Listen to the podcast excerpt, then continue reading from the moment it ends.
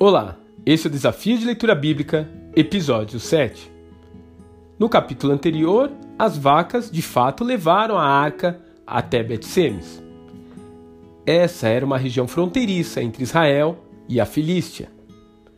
Porém, por causa de uma tragédia que ocorreu com os curiosos que a profanaram, a arca do Senhor será levada para uma cidade vizinha, Kiriat Jearim, onde eles improvisam um lugar na casa de um tal de Abinadab, provavelmente um homem importante da cidade, e colocam seu filho como responsável por ela.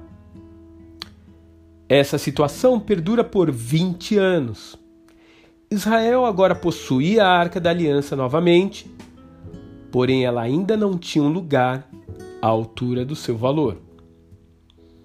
Parece haver um paralelo entre essa situação e a condição espiritual do povo. Eles temiam a Yahvé, mas ele ainda ocupava uma posição periférica, distante do lugar em que deveria estar na nação. Quando então Samuel exorta o povo a buscar o Senhor de todo o coração, cobras e lagartos começam a sair do meio da congregação.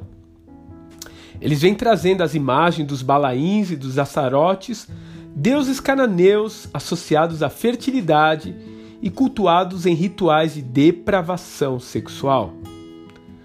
Como eles puderam se desviar tanto dos caminhos de Deus? Felizmente, através desse novo líder, um avivamento está para acontecer no meio da nação. Que lugar o Senhor tem ocupado em seu coração? Será que você tem lhe dado a primazia? Quem sabe você até se diga cristão, mas Cristo está bem longe de ocupar o centro do seu coração. Se é esse o seu caso, aproveite para pedir agora que Ele faça uma faxina em seu interior, que Ele tire tudo aquilo que tem entulhado a sua vida. Eu oro para que hoje seja um dia de restauração em sua vida e que esse possa ser o início de uma consagração verdadeira em nossas vidas, assim como ocorreu nos dias de Samuel. E eu peço isso a Deus, em nome de Jesus. Amém. Até amanhã.